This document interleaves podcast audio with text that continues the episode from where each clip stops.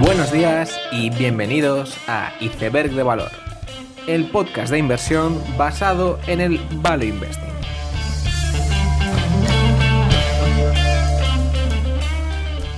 Bienvenidos los seguidores de Elon Musk, bienvenidos a Iceberg de Valor. Durante estas dos semanas de noviembre los datos macroeconómicos han sido de lo más significativos en estas dos semanas, especialmente porque en Estados Unidos la inflación esperada era del 7,9% y al final acabó siendo del 7,7% con un crecimiento mensual de 0,4 en vez de 0,6, cifras que son extremadamente importantes y con ello el mercado ha comenzado a anticipar lo que debería ser una victoria ante la inflación que ha sido la gran enemiga durante tanto tiempo. El mercado ha empezado a vislumbrar lo que hasta ahora han sido los grandes miedos, es decir, que la Fed siga subiendo los tipos hasta el punto donde la economía tenga que entrar en una recesión muy grande y en vez de eso los inversores empiezan a pensar en un aterrizaje más suave donde la Fed no tiene que arrastrar a toda la economía a una recesión muy dura. Con estos datos el dólar se devaluaba, los índices subían y especialmente las empresas de más crecimiento donde la duración de los cash flows tiene más importancia. Es decir, durante estas dos semanas ha vuelto el famoso pivot de agosto, veremos si esta vez es de verdad. Y es importante también entender por qué es esto así. Es decir, si hay dos fuerzas opuestas que están empujando, una es la inflación y la otra es el miedo a la recesión, pues parece ser que el miedo a la recesión está ganando y de alguna forma enfriando la economía, lo cual pues es un alivio, pero no tanto. De hecho, la curva de tipos a 10 y 2 años en Estados Unidos de los bonos pues ya está invertida, dato o hecho que ya ha anticipado la recesión múltiples ocasiones durante la historia pero se puede decir que estamos en una especie de impasse, ya que no todos los datos van en la misma dirección. Es decir, de la misma forma que Estados Unidos ha mostrado un dato que es un indicador de que la inflación se está parando, por ejemplo, teníamos el dato de Inglaterra con un 11,1% de inflación que superaba expectativas y por lo tanto muestra que Inglaterra y en general toda Europa pues no ha superado la inflación y va a seguir siendo un problema especialmente durante lo que queda de 2022. En Europa todos sabemos que el precio de la energía está siendo pues un estrago bastante más grande que en Estados Unidos y también añade mucha más volatilidad a estos datos mensuales, pero aún así las previsiones para mm, la lectura de este mes habían sido 10,7 y el dato final ha sido 11,1, lo cual muestra que todavía el dato concreto sale mucho mayor que las expectativas. En Canadá, por ejemplo, era un dato más mixto, con un 6,9% de inflación y donde la publicación estaba más o menos dentro de las expectativas y quizás es el punto medio entre Estados Unidos, donde la inflación por ahora va hacia abajo, y en Europa, que todavía sigue creciendo. Y como curiosidad, también el dato de inflación en octubre de Japón ha sido el más alto en los últimos 40 años, con un 3,6%, que a nosotros pues, nos parece que es una inflación muy baja, pero la velocidad de cambio de la inflación pues, está aumentando notablemente en Japón, lo cual, pues siendo una economía muy endeudada, pues puede ser muy problemático. Por lo tanto, como decía, creo que estamos en un terreno de nadie, donde no sabemos muy bien si la inflación se ha vencido completamente o no. Porque como vemos en, muchos casos, muchas empresas están sufriendo por la inflación, pero tienen renegociaciones de contratos en puntos concretos del futuro cercano. Entonces, aunque en ciertas partes de la economía pues la inflación se haya superado, pues ahora mismo vienen unas fases de renovaciones de contratos de software, de contratos laborales y de alquileres que van a hacer que esa inflación pasada pues siga teniendo un eco durante estos meses. Y la pregunta es si ese eco va a ser lo suficientemente fuerte como para superar el enfriamiento de la economía. Quizás una noticia que más o menos reflejaba ese carácter sticky de la inflación es la subida de sueldos de US Steel que anunciaba que había negociado con los sindicatos una subida de sueldo para sus trabajadores del 21%. Y eso está ocurriendo pues ahora en el 8 de noviembre, lo cual es muestra de este eco que va a tener la inflación y que lo hace un fenómeno tan difícil de superar. El otro acontecimiento internacional, ya no económico, sino más geopolítico, ha sido el hecho de que cayeron dos misiles supuestamente rusos, que finalmente parece que han sido ucranianos, en Polonia, lo cual pues por unos momentos hizo temer el comienzo de una tercera guerra mundial, lo cual finalmente no ocurrió. No sabremos la verdad ciencia cierta del origen de esos misiles, pero quizás sí que es posible que estos acontecimientos que tensan tanto el ambiente internacional pues lleven a una resolución más rápida del conflicto en Ucrania. Pasando a los resultados empresariales, me gustaría destacar los resultados de Alfen. Alfen es una empresa europea de baterías y cargadores para coches eléctricos que publicó unos resultados extremadamente buenos, con unos crecimientos muy altos, con una EBITDA también expandiéndose y más que duplicando desde el año pasado. Y no es ninguna novedad que cada vez se van a necesitar más cargadores para coches eléctricos, cada vez más rápidos y que no solo es que se necesiten, sino que los gobiernos están poniendo ayudas y están financiando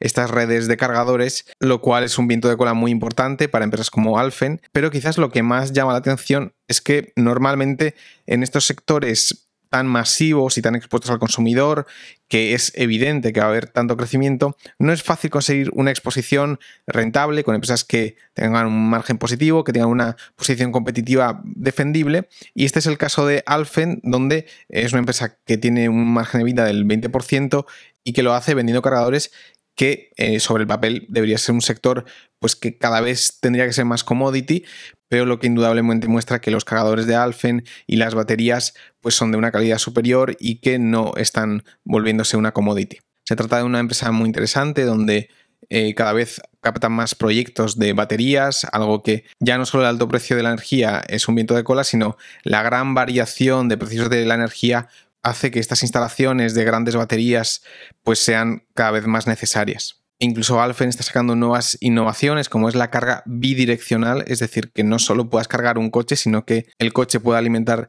la red que a día de hoy tienen poca utilidad ya que muy pocos fabricantes de coches han habilitado estas funciones en sus vehículos, pero a, futuro es posible que este tipo de funcionalidades se conviertan en muy importantes. Y durante estas dos semanas también teníamos la publicación de resultados de los retailers americanos, especialmente también los de bajo coste, los cuales son tan interesantes. Por ejemplo, publican resultados en todos casos bastante buenos, tanto BJ's Wholesale Club, Ross Dress for Less o TJ Maxx. Y como se ha mencionado en varios capítulos anteriores, son empresas muy interesantes por su carácter incluso contracíclico que pueden tener en una recesión. Esto es por el tan hablado trade down que se produce en estas tiendas, es decir, que los consumidores de un segmento de ingresos superior bajen a consumir tiendas de menor coste, pero este fenómeno no es tan fácil y no es algo que se produzca de forma sincronizada. Por ejemplo, una de las empresas donde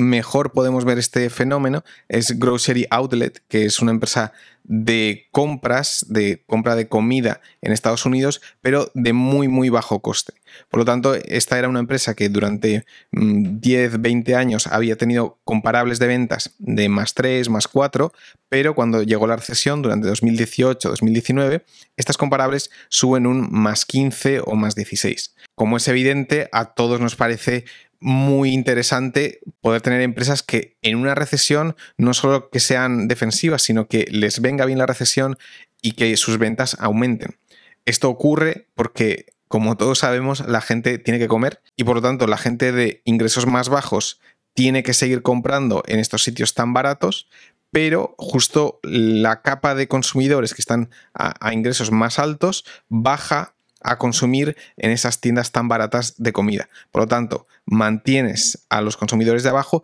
y además tienes el incremento que viene de la capa de ingreso superior. Esto mismo no ocurre en tiendas como TJ Maxx o Ross porque precisamente venden ropa, venden merchandising que es discrecional. Es decir, si la capa de consumidores de ingresos bajos realmente lo está pasando muy mal, pues evidentemente dejará de comprar ropa. Por lo tanto, TJ Maxx o Ross Stores pues perderán estos ingresos que vienen de la capa más baja. La pregunta es si consiguen sustituir esos ingresos discrecionales de pocos ingresos con la gente que está en una capa superior de ingresos, pero que lo está pasando mal y se ve obligada a comprar en tiendas como TJ Maxx o Rostors. Entonces, lo que hemos visto en el COVID es justo que estas dos capas de ingresos muy bajos e ingresos medios han tenido un desempeño muy diferente, donde los ingresos muy bajos lo, han pasado muy mal y los ingresos medios, pues todavía no tanto. Y la pregunta era cuándo estas empresas se iban a empezar a aprovechar de esos trade downs. Pues bueno, parece que todavía, tanto en Rostors como TJ Max, el trade down no está ocurriendo y esto no es un tema opinable, ya que el trade down es un dato, tú puedes ver la calidad crediticia de los consumidores que compran en tus tiendas y todavía parece que no ven un gran cambio en, calidad crediticia, pero tanto Ross como TJ Maxx han publicado muy buenos resultados, principalmente porque ha habido mucho inventario en todo el sector. Es decir, han podido comprar ropa de muy buena calidad, pero como eh, todo el mercado de ropa está inundado de inventario, han podido aprovecharse de eso y eso ha llevado a que tengan comparables mejores de lo que se esperaba. El caso de BJ's Wholesale Club es un poco diferente porque ocurre este fenómeno que he comentado en Grocery Outlet o incluso Costco, donde la gente al final pues, tiene que comer y como tiene que comer, pues tiene que comprar en, BJ's y por ello es una empresa que ya venía teniendo muy buenos resultados esos buenos resultados han continuado y quizás donde ahora la duda es el precio de la gasolina y la incertidumbre que eso crea en los resultados de, de BJ's, pero por lo demás sigue siendo una empresa con resultados muy sólidos este trimestre y para los siguientes años si realmente vamos a una recesión. También publica resultados un retailer muy conocido como es Bath Body Works, que históricamente había estado unida a Victoria's Secret, a El Brands, pero que hicieron un spin-off hace unos meses y que había sido un retailer que el COVID per se no le venía bien, ya que es un retailer de fragancias, pero es verdad que después de los confinamientos y de las restricciones de movimiento, pues la gente empezó a gastar mucho dinero en todo lo referido a productos del hogar y por lo tanto productos como fragancias para el hogar pues se vieron muy favorecidos y por eso Bath Body Works tenía comparables un poco difíciles, pero en este caso también los resultados fueron mejores de lo esperado. Aún así, el hecho que más titulares ha acaparado durante la semana ha sido FTX y SBF, Sam Bankman Fried, que, bueno, durante esta semana, estas dos semanas, ha pasado de ser el ídolo del mundo cripto a ser el villano. Y en este momento los datos que tenemos es que parece que sí que hubo fraude entre Alameda Research y FTX y veremos finalmente si Sam va a acabar en la cárcel o no, o si conseguimos saber la verdad de los hechos que han ocurrido durante estos meses. Probablemente lo que a mí más me interesa no es tanto si ha habido fraude o no, sí que me parece que no se está hablando tanto de FTX como exchange, es decir, puede que Alameda o Sam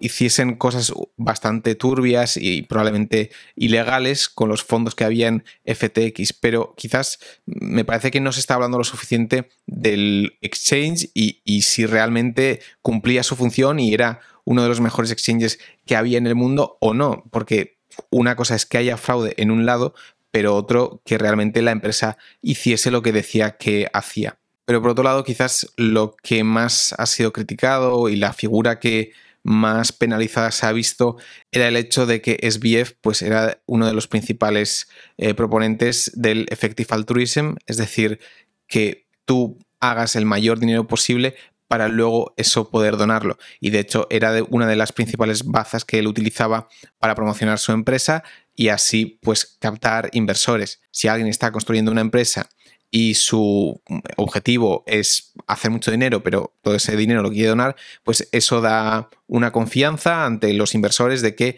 precisamente vas a ser una persona honesta y pues eh, te vas a fiar más fácilmente, lo cual pues ahora mismo se ha visto que ha sido un error. Yo personalmente este movimiento del effective altruism lo veía con muchísimo escepticismo, eh, por muchas razones. Es verdad que durante esta semana el canal de ITNIC ha sacado un vídeo sobre mm, ayuda efectiva y me parece ese, episodio que es muy interesante porque yo abordaba esta filosofía con mucho escepticismo, eh, por, porque suena muy bien y, como normalmente las cosas que suenan muy bien pues eh, tienen un lado oscuro, pero quizás ese episodio me ha gustado no tanto por el concepto de eh, altruismo efectivo, sino que muestra que es posible, digamos, medir el altruismo o, sacar un retorno sobre la caridad, ¿no? Sacar una especie de retorno sobre la inversión que tú haces en una ONG y digamos ese es el aspecto que más me gusta. Aún así, volviendo al caso de Sam, para mí me genera bastantes dudas y no me parece más que otro tipo de jerarquía donde alguien con mucho ego se quiere posicionar en la cúspide de una cierta pirámide y ser el Robin Hood del mundo. Es decir, de la misma forma que quizás en otros círculos y con gente de otras ideologías políticas, tú haces mucho dinero y el objetivo de tener todo ese dinero es tener una mansión, tener un Porsche y un Rolex y al final el Porsche o el Rolex son irrelevantes, ¿no? La, cosa es cómo me señalizan estos objetos en una determinada jerarquía que yo comparto y dentro de unas ideas que yo tengo. Probablemente a SBF tener un Rolex, un Porsche, bueno, la mansión sí que la tenía, pero al menos el Porsche y el Rolex pues no le aportaban, probablemente en su ideología o en su forma de pensar, pues eran cosas bastante cutres que hacer y la forma donde él se podía posicionar y donde podría señalizar eh, los logros, pues era donando y ser ese máximo proponente de esta filosofía y dar la imagen ante el mundo de ese Robin Hood amable con aspecto de friki. Y lo que yo me imagino y un poco la crítica que yo hago no es que realmente me parece a mí que le gustase el effective altruism ni nada. Él, si realmente todas esas donaciones fuesen anónimas y nadie las supera, no, no los haría. Simplemente él, a él le encajan unas determinadas ideas donde para posicionarse, pues hace eso donde quizás si tuviese otras ideas, pues se compraría un Ferrari y eso le cuadraría más. Es verdad que es una forma de señalizarse superior a, la de comprarse un Ferrari, porque si tú compras un Ferrari, pues no le ayudas a nadie en el mundo. Si tú realmente, si tu forma de señalizarse ante el mundo es donando, pues no está mal que para que te señalices, pues tengas que ayudar a otros. Es decir, de la misma forma que en un sistema, digamos, capitalista, tú si eres muy avaricioso, la forma de que tú consigas más dinero es que mm, crees una forma, un servicio, un producto que ayude a la gente y que esa gente esté dispuesta a pagar por ello, y es la forma que tú ayudando a los demás te hagas rico, pues no está mal que en esta forma de señalización, la forma en la que tú te pones en la cúspide de la pirámide, pues sea siendo el que más dona y el que más ayuda. No está mal, pero quizás lo que critico es que siempre lo que prevalece aquí son las apariencias, que no deja de ser la naturaleza del ser humano, pero que quizás a veces parece que la gente son eh, entes de luz y no es la realidad. Y yendo un poco en esta línea de Sam, se solía decir que él era un friki, una persona muy especial, muy rara, que de hecho cuando levantaba rondas de capital y estaba hablando con Sequoia, de mientras estaba jugando al League of Legends. Y por lo tanto, pues eh, acentuaba esa imagen de, loco, genio y, friki. Pero realmente, pues yo no he jugado al League of Legends y no, no tengo ni idea de League of Legends, pero por ejemplo, él era mm, bronce número 3 en League of Legends y Alexandria Ocasio Cortez, la conocida miembro del Partido Demócrata en Estados Unidos, pues durante el COVID empezó a jugar al League of Legends y llegó a ser plata en número 3. Por lo tanto, es decir, ¿cuánto había de genio loco que jugaba al League of Legends si realmente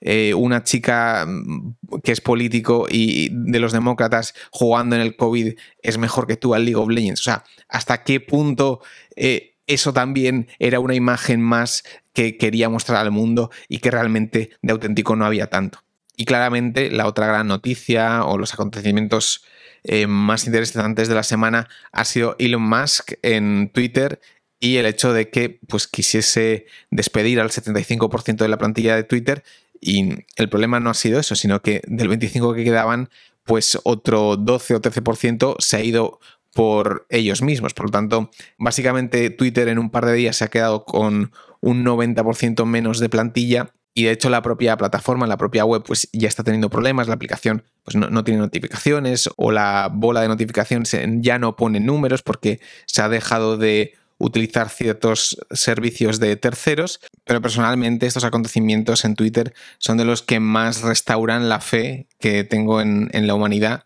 porque todos sabemos que mm, en estas organizaciones tecnológicas, ya sea Google, Facebook, Amazon, Twitter, pues eh, hay muchas personas eh, contratadas y una plantilla enorme que no queda muy claro qué hacen y, cuál es su función. Y en este caso de Twitter, parcialmente de forma voluntaria y, en otra parte de forma involuntaria, al final se ha creado el núcleo duro de la organización y que no son otros que los frikis, que son los que realmente eh, van a trabajar y estoy seguro que con un 90% menos de plantilla